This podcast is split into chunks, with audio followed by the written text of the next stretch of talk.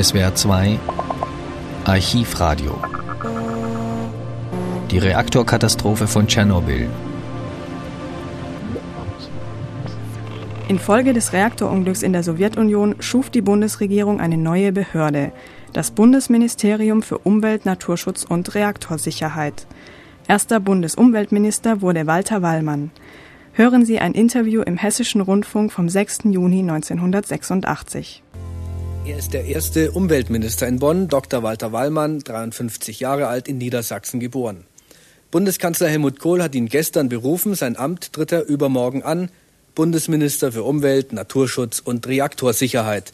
Noch ist er Oberbürgermeister von Frankfurt. Davor war der Jurist und Richter, Bundestagsabgeordneter der CDU. Warum, Herr Wallmann, werden Sie jetzt Minister? Mitten im Wahlkampf, gut zehn Tage vor der Niedersachsen-Testwahl, gut sieben Monate vor der Bundestagswahl. Sollen Sie Helmut Kohl retten? Ja, davon kann gar keine Rede sein. Wir haben einen so erfolgreichen Bundeskanzler, dass es dessen gar nicht bedarf, was Sie hier verboten. Aber es ist sachlich geboten, dass wir Aufgaben konzentrieren, dass wir Informationsstränge bündeln, dass wir Informationsflüsse schneller zu Wege bringen. Eine ganze Fülle von Aufgaben, nur einige Stichworte dazu. Und im Übrigen, der Bundeskanzler hatte ohnehin vor, nämlich nach der nächsten Bundestagswahl ein solches Umweltministerium zu bilden. Aber er selbst hat ja gestern gesagt, die schlimme Katastrophe in Tschernobyl hat uns eine völlig neue Situation hier in der Bundesrepublik Deutschland gebracht. Nicht in der Sache, aber im Bewusstsein der Menschen. Und das ist ernst zu nehmen. Was können Sie denn in dem halben Jahr bis Januar noch bewirken? Sie müssen ein Ministerium einrichten, Sie müssen sich einarbeiten. Bleibt Ihnen mehr als Show-Effekt? Aber sicherlich wird mehr als Show-Effekt äh, übrig bleiben. Aber ich gebe zu, äh, es ist natürlich eine kurze Zeit. Und äh, vielleicht wäre es richtig, wir werden in 100 Tagen noch einmal miteinander sprechen. Was bringen Sie, Herr Wallmann, denn mit, um das nach Tschernobyl verloren gegangene Vertrauen in die Verantwortlichen zurückzugewinnen? Nun zunächst einmal eine allgemeine politische Erfahrung und ich denke, die ist ganz beträchtlich. Zweitens, als Oberbürgermeister und also als Kommunalpolitiker bin ich es gewohnt, mit Menschen an jedem Tage zu sprechen. Ich werde also nicht nur sachliche Aufgaben zu erfüllen haben, sondern ich muss unseren Mitbürgerinnen und Mitbürgern auch ganz deutlich machen, sie davon überzeugen, dass wir ihre Anliegen und ihre Sorgen und Ängste ernst nehmen. Das ist auch eine Frage politischer Verantwortlichkeit. Werden aber die deutschen Kernreaktoren sicherer, weil es einen Minister für Reaktorsicherheit gibt? Nun, äh, ich bin noch nicht Minister, darf ich zunächst sagen. Zweitens, ich habe sehr viel Vertrauen in die Ingenieure, in die Chemiker, in all die Fachleute, die hier gehandelt haben und weiterhin handeln werden. Aber wir müssen auch gleichzeitig nachdenken. Ich habe neulich einmal gesagt, zu erklären, Ausstieg sofort, ist genauso verantwortungslos wie zu sagen, um Gottes Willen kein Nachdenken. Sondern die Frage ist, ob das, was in Tschernobyl geschehen ist, an anderen Stellen in der Welt auch geschehen kann. Und da gibt es keine leichtfertigen Antworten, jedenfalls darf es sie nicht geben, für einen verantwortlichen Politiker. Aber Herr Weimann, was heißt denn jetzt nachdenken? Die CDU ist gegen den Ausstieg aus der Kernenergie. Welche Rolle werden Sie spielen? Sind Sie der Mann, der das Konzept des zunächst Weitermachens auf eine bestimmte Zeit zumindest vertritt? Die Union, und zwar CDU wie CSU, sind der Überzeugung, dass ein Ausstieg jetzt nicht verantwortbar ist. Aus vielen, vielen Gründen. Zum Beispiel auch im Hinblick darauf, dass ein neues Anwerfen von alten Kohlekraftwerken ja gesundheitliche Schäden bewirken könnte und wohl auch würde. Dass wir Umweltbelastungen hätten, die wir über Jahre hinweg beklagt haben und Gott sei Dank durch die Großfeuerungsanlagenverordnung nun nicht mehr haben. Aber man muss natürlich auch zur Kenntnis nehmen, dass äh, die SPD nichts anderes sagt im Augenblick als wir. Das wird ja übersehen in der Diskussion. Herr Brandt hat erklärt, und zwar vor ganz wenigen Tagen, natürlich ist nicht verantwortlich, sofort abzuschalten. Und er hat wörtlich hinzugefügt, ich hoffe, dass es nicht zu viele Jahre dauert, bis wir aussteigen können. Und Herr Rau hat sich ähnlich geäußert. Also bitte nicht nach dem Wort Tucholskis, wir tun mal so, als ob wir täten, sondern die Frage ist, zu welchem Zeitpunkt haben wir eine neue Energie, die die Kernenergie ersetzen kann.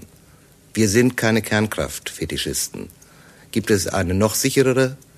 Gibt es eine noch umweltschonendere? Eine noch wirtschaftlichere Energieart? Dann werden wir sie einsetzen. Aber bedeutet kein Ausstieg zugleich Ausbau der Kernenergie? Praktisch gefragt, sind Sie für den schnellen Brüter in Kalkar oder gegen? Darauf werde ich Ihnen in diesem Augenblick verantwortlicherweise gar keine Antwort geben können. Denn Sie wollen doch bitte zur Kenntnis nehmen, und dies ist keine Ausrede und kein Ausweichen, dass ich zurzeit noch meinen Amtsgeschäften als Frankfurter Oberbürgermeister nachgehe. Und bevor ich eine Antwort gebe, pflege ich nachzudenken, abzuwägen und dann gewiss zu sein, dass ich die Antwort, die ich gegeben habe, auch für die Zukunft verantworten kann. Aber Sie sind Zeitgenosse und Bürger und haben eine Meinung, zum Beispiel über die Frage, ob die Wiederaufbereitungsanlage in Wackersdorf notwendig ist. Ich sehe zurzeit keine Chance, etwa aus Wackersdorf auszusteigen. Und ich darf Sie daran erinnern, dass zum Beispiel Herr Rau noch vor ganz kurzer Zeit die Meinung vertreten hat, dass der Hochtemperaturreaktor die Zukunft habe, weil nämlich ein Durchschmelzen nicht möglich sei. Sie sprechen Hamm Utrup an. Ja, zum Beispiel. Aber es ist nicht nur dort eine Frage, Herr Bresser, sondern zum Beispiel auch im nordhessischen Borken. Herr Krollmann hat vor ganz kurzem noch erklärt, darüber müsse ernsthaft nachgedacht werden. Inzwischen höre ich Gegenteiliges. Ich finde, es ist nicht verantwortlich, von einem zum anderen Tage Meinungen zu wechseln. Was nicht bedeutet, dass man nicht bereit sein muss, besseren Argumenten, die man vielleicht im Augenblick selbst nicht besetzt, sich zu eigen zu machen. Woher nimmt der Umweltminister Wallmann die Sicherheit seiner Entscheidung? Welchen Experten, anders gefragt, kann man denn noch trauen nach Tschernobyl? Ich würde andersherum antworten, äh, indem ich frage, wenn Sie Sachverständigen, Experten, Wissenschaftlern überhaupt keine Bedeutung beimessen, wem glauben Sie sonst? Wir leben in einer hochindustrialisierten Gesellschaft. Wir können sie nicht verändern und ich sage, wir sollten sie auch nicht verändern. Das hätte weitreichende soziale Konsequenzen. Übrigens auch für die Menschen in der dritten und vierten Welt. Das heißt mit anderen Worten, wenn ich das noch sagen darf, die Experten, die Sachverständigen, sie dürfen nicht anstelle der Politiker entscheiden. Aber sie sozusagen als Fachidioten zu erklären und zu sagen, aus der eigenen höheren Einsicht, ohne, fundierte, äh, ohne fundiertes Wissen äh, zu besitzen, ersetzen zu wollen, das würde ich in der Tat für verhängnisvoll halten. Aber man hat ja in den vergangenen Wochen gesehen, dass die Experten einem Interessenlager zugeordnet wurden, dass es keine unabhängigen Experten im Grunde gab. Ja, wenn es so wäre, wie Sie sagen, dann frage ich Sie, welche Alternative haben Sie denn eigentlich anzubieten? Und ich bin nicht bereit, alle Experten sozusagen in die Ecke des Interessenlagers zu schicken. Ich habe heute Morgen ein Radiointerview gehabt und da habe ich auf Expertenmeinungen hingewiesen. Da wurde gesagt, aber es gibt nicht nur die eine Meinung in der Bundesrepublik Deutschland. Da kann ich nur sagen, Gott sei Dank. Wir werden abzuwägen haben. Nun sollen Sie, Herr Wallmann, ja nicht nur der Fachmann der Experten werden. Sie Nein. sollen ja so eine Art Seelenarzt für die Bevölkerung werden. Und den möchte ich fragen, ist das Misstrauen gegen den technischen Fortschritt nicht gerechtfertigt? Kann man da einfach nur von Panik sprechen oder sind wir mit der Technik nicht wirklich weit, zu weit gegangen? Die Frage stellt sich natürlich äh, für jeden nachdenklichen Menschen, stellt sich etwa unter der Fragestellung, können wir die Technik noch hinreichend beherrschen oder beherrscht sie uns? Ich würde mit Hans Jonas antworten, ein Mann, der ganz gewiss nicht im Verdacht steht, Interessen zu vertreten. Ein Philosoph, der sich um Naturwissenschaften Sehr richtig, der sich etwa zur Gentechnologie sehr fundiert geäußert hat. Er hat gesagt, wir müssen das Prinzip Angst durch das Prinzip Verantwortung ersetzen. Denn auch dieses ist eine Gefahr, dass wir uns von Ängsten und Nöten und Besorgnissen überwältigen lassen und zu rationalen Antworten nicht mehr fähig sind. Aber gerade Jonas hat auch gefragt, ob wir die Kräfte noch beherrschen, die wir da freigesetzt ja, haben. Ja, das ist völlig richtig. Ich sagte das eben oder ich versuchte es zum Ausdruck zu bringen. Das sind Fragen, die wir uns an jedem Tage neu zu stellen haben. Nur Fragen aufzuwerfen alleine, Herr Bresser, genügt nicht. Politiker müssen zum Schluss auch entscheiden. Sie sind dafür da und nicht um dauernd Fragen zu formulieren. Es gibt im Wesentlichen zwei Lager in der Bundesrepublik, ein Lager gegen, das andere für die Kernenergie. Trauen Sie sich persönlich zu, für die Union Wähler aus beiden Lagern zu gewinnen? Das ist eine schwierige Frage, wie ich zugeben will.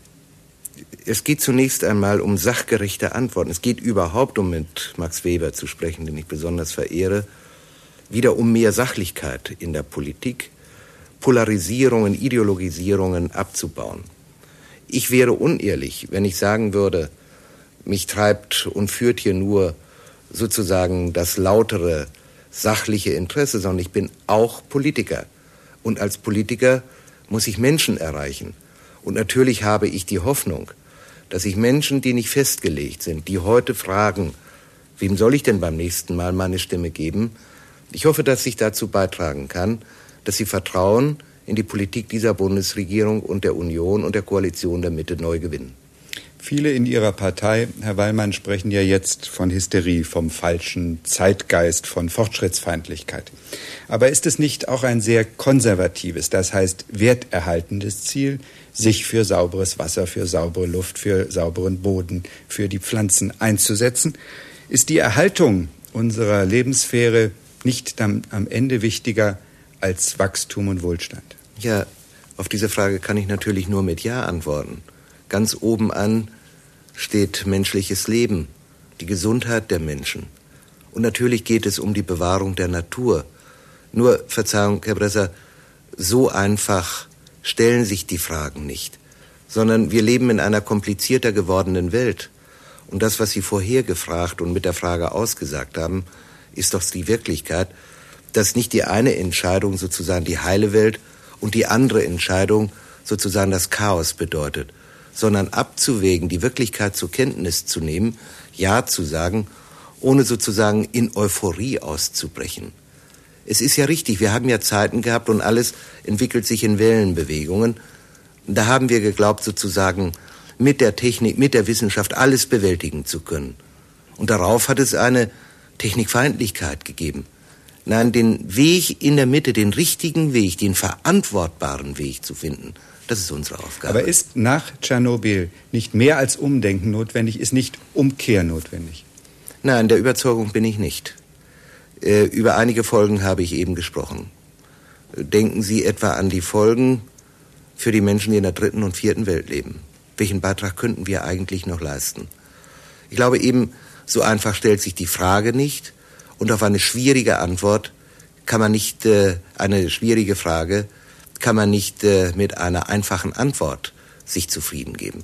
Nein, ich stehe auf dem Standpunkt, wir müssen in dieser Situation unter ganz gehöriger Anspannung unseres Gewissens und in Anspruchnahme all unserer Fähigkeiten alles tun, damit wir weiterhin in einer Welt leben, in der Umweltschutz stattfindet in der wir die Sicherheit garantieren.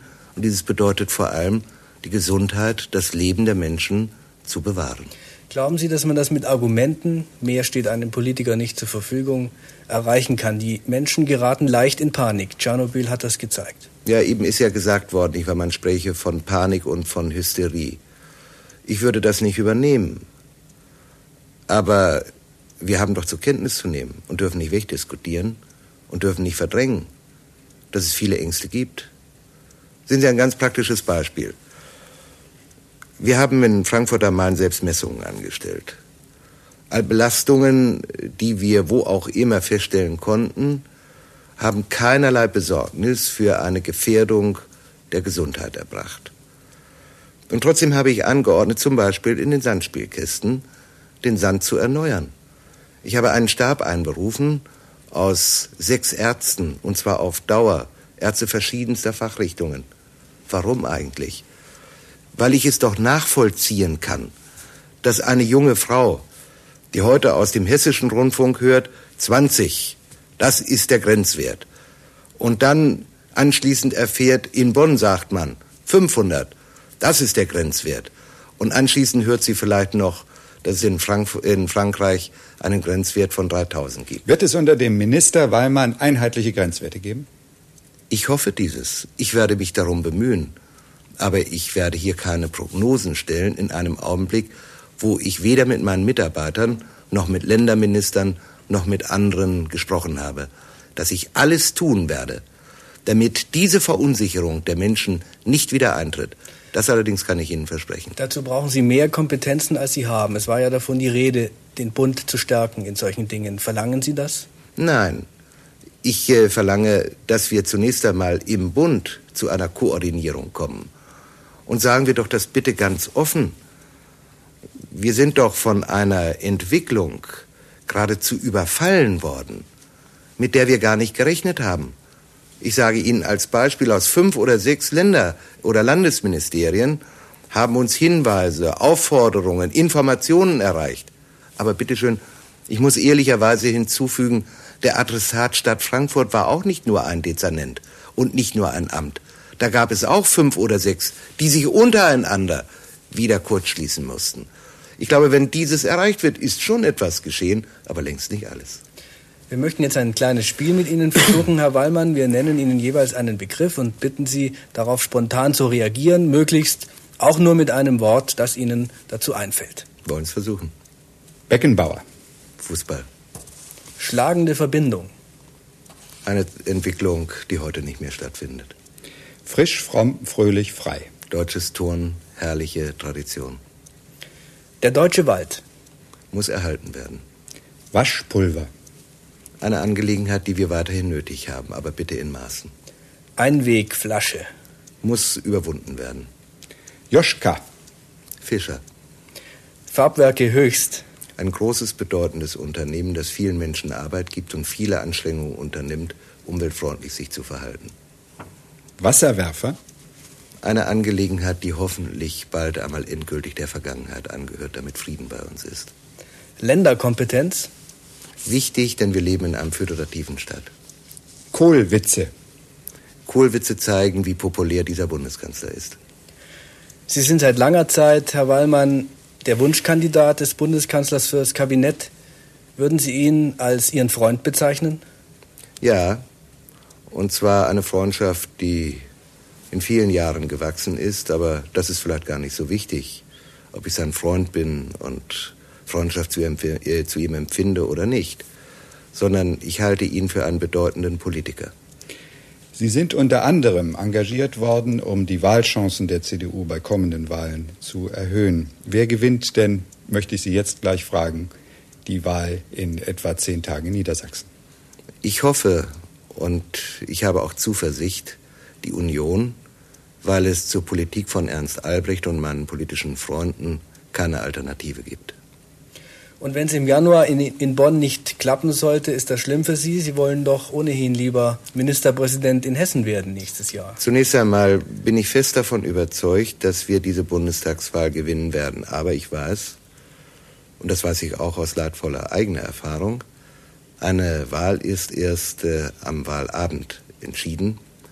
Und wenn wir nicht gewinnen sollten, nun, dann habe ich Ihnen zu antworten, ich habe ohne jede Rückversicherung dieses Amt übernommen, weil ich davon überzeugt bin, dass die Aufgabe, die dort geleistet werden muss, im Interesse der Menschen nun tatsächlich auch geleistet wird. Bleibt nicht dennoch ein Traumziel, einmal Ministerpräsident Hessens zu sein? Ich wäre gerne Ministerpräsident von Hessen und ich werde im kommenden Jahr auch, äh, auch um dieses Amt kämpfen.